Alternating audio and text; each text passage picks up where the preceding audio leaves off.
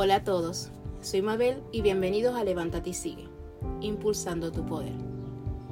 En el episodio de hoy hablaremos del amor propio, qué es, cómo influye la familia en el desarrollo de este, y también estaremos dando consejitos para trabajar y construirlo. Si te interesa saber más sobre este tema, te invito a que te quedes aquí. Acompáñenme. Solemos hablar de cuánto amamos a nuestros hijos, a nuestros familiares, amigos, pero ¿cuánto o qué tanto nos amamos a nosotros mismos? ¿Cuántos de nosotros no nos hemos encontrado en alguna situación que nos decimos qué estúpida que fui, qué bruta? Yo la verdad que no aprendo, no sirvo para nada. Y cuando nos hablamos de esta manera, aunque no lo creamos inconscientemente, nos estamos autosaboteando, al punto que comenzamos a creer que es así, aunque no lo sea. Y esto sin duda dice muchísimo sobre nuestro amor propio. ¿Qué es el amor propio? El amor propio es el respeto, es la aceptación de nuestras virtudes y defectos. Es también el valor que le damos a nuestros pensamientos e ideas, así como a nuestras propias percepciones. El amor propio depende exclusivamente de nosotros mismos y no de las personas que nos rodean. O sea, el que un amigo o algún familiar o hasta tu pareja tengan alguna opinión, sea negativa o sea positiva, hacia tu, hacia, hacia tu persona, eso no significa que sea así. Es solo la percepción que ellos tienen de ti. ¿Cómo influye la familia en la construcción del amor propio? Para construir el amor propio, la familia es la base fundamental. Son ellos los que se encargan de fortalecerla desde temprana edad. Son quienes nos enseñan a confiar en nosotros mismos, en brindarnos amor, en enseñarnos lo que son las responsabilidades. En fin, son ellos los pilares para aceptarnos con nuestras virtudes, defectos, fortalezas, debilidades, etc. Tú que me escuchas si tienes hijos, es importante que fortalezcas su amor propio. Y es importante que ellos sepan lo, lo capaces que son y todo lo que pueden lograr. Es más, les voy a compartir una historia.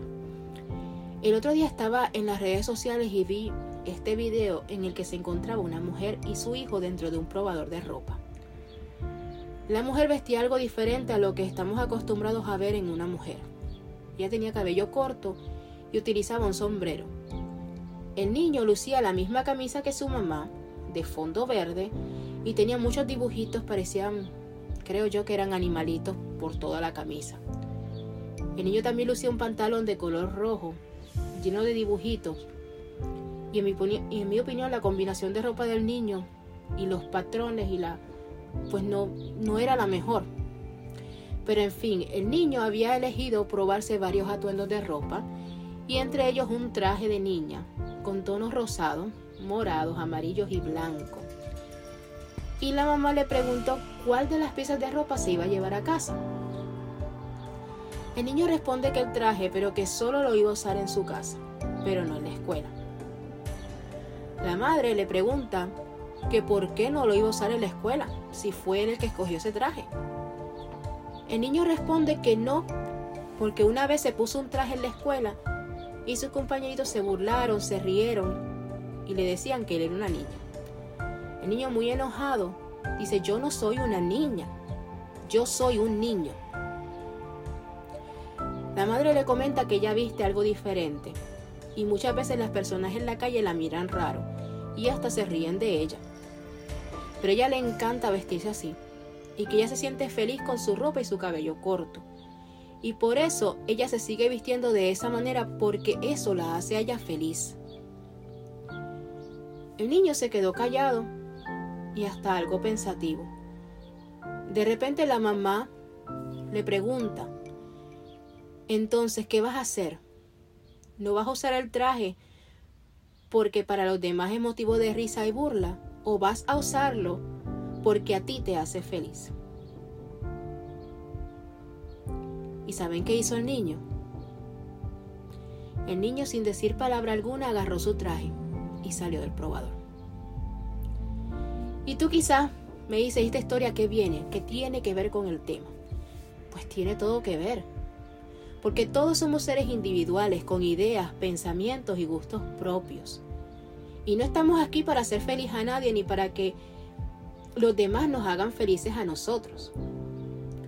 Y cuando hacemos algo que nos hace feliz, cuando nos ponemos un traje que nos que aunque capaz que para los demás nos queda horrible, pero para nosotros nos queda espectacular. Y eso nos llena de felicidad y nos llena el alma de gozo. Eso es una muestra de amor propio. Antes de continuar con el tema, quería recordarles que si me quieren contar su historia, me pueden escribir en Instagram, levántate.y.sigue o en Facebook en Levántate y Sigue. Les recuerdo que la historia, su historia va a ser completamente confidencial, no se va a publicar al menos que ustedes no me lo autoricen. Recuerden que su historia es importante y que podrían ayudar a muchas otras mujeres y a muchos otros hombres que capaz que estén pasando por lo mismo que ustedes.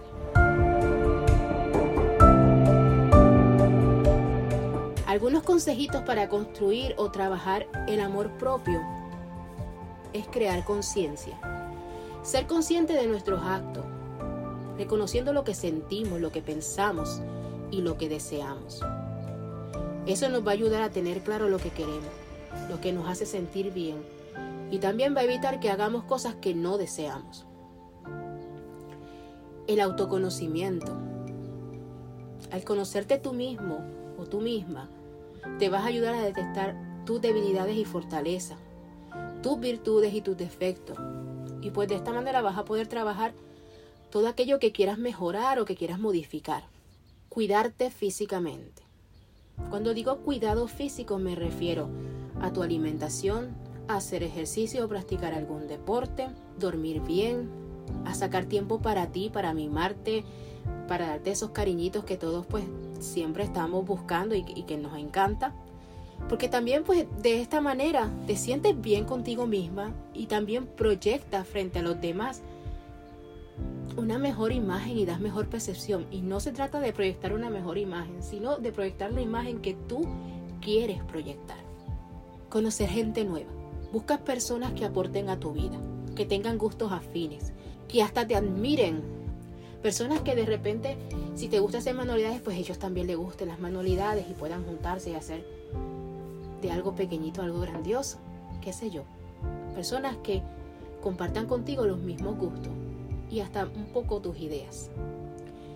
Si por el contrario te juntas con personas que solamente se la viven compitiendo contigo o que están observando todo el tiempo qué tienes y que yo puedo tener que se vea mejor que lo que tú tienes, pues esas personas no te convienen. No necesitas tener ese tipo de personas en tu vida. Otra establece límites. Recuerda que decir no está bien. Manifiesta desde tus pensamientos, desde tus convicciones, y no para satisfacer a nadie, por lo que tú piensas, por lo que tú eres, por tu valor. Si no te parece bien, lo mejor es decir no. Plantéate metas a corto, a mediano y largo plazo. El tener metas y proyectos de vida hace que te sientas mejor contigo mismo. Perdónate a ti mismo. En ocasiones tendemos a juzgarnos, a ser duros con nosotros mismos como seres humanos pues debemos saber y entender que las, equivocaciones son parte de nuestro aprendizaje. Haz compromisos contigo mismo. Comprométete a amarte. Y si hay algo que deseas cambiar, pues busca la manera de modificarlo, de cambiarlo. Pero nunca juzgándote. Siempre hazlo todo desde el amor, desde el amor hacia ti mismo. Motívate. No esperes que nadie te motive. Los demás no tienen por qué motivarte a hacer las cosas. Hazlo tú mismo. Háblate lindo. Mírate al espejo. Mira todas esas cosas lindas que tienes para ofrecer, no solo físicamente, sino internamente. Alágate. Crea momentos solo para ti. Crea esos momentos solo contigo.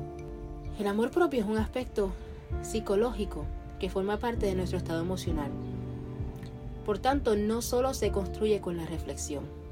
El amor propio es una construcción personal y emocional se compone de unas buenas bases en la familia y del desarrollo personal durante la vida. Y como dice Sally Field, me tomó mucho tiempo aprender a no juzgarme a mí misma a través de los ojos de los otros. Y hasta aquí nuestro episodio de hoy. Muchísimas gracias por compartir este ratito conmigo. Espero que les haya servido de ayuda. Si te gustó este episodio o crees que le podría ayudar a alguien, por favor comparte. Hasta la próxima. Esto fue Levántate y sigue, impulsando tu poder.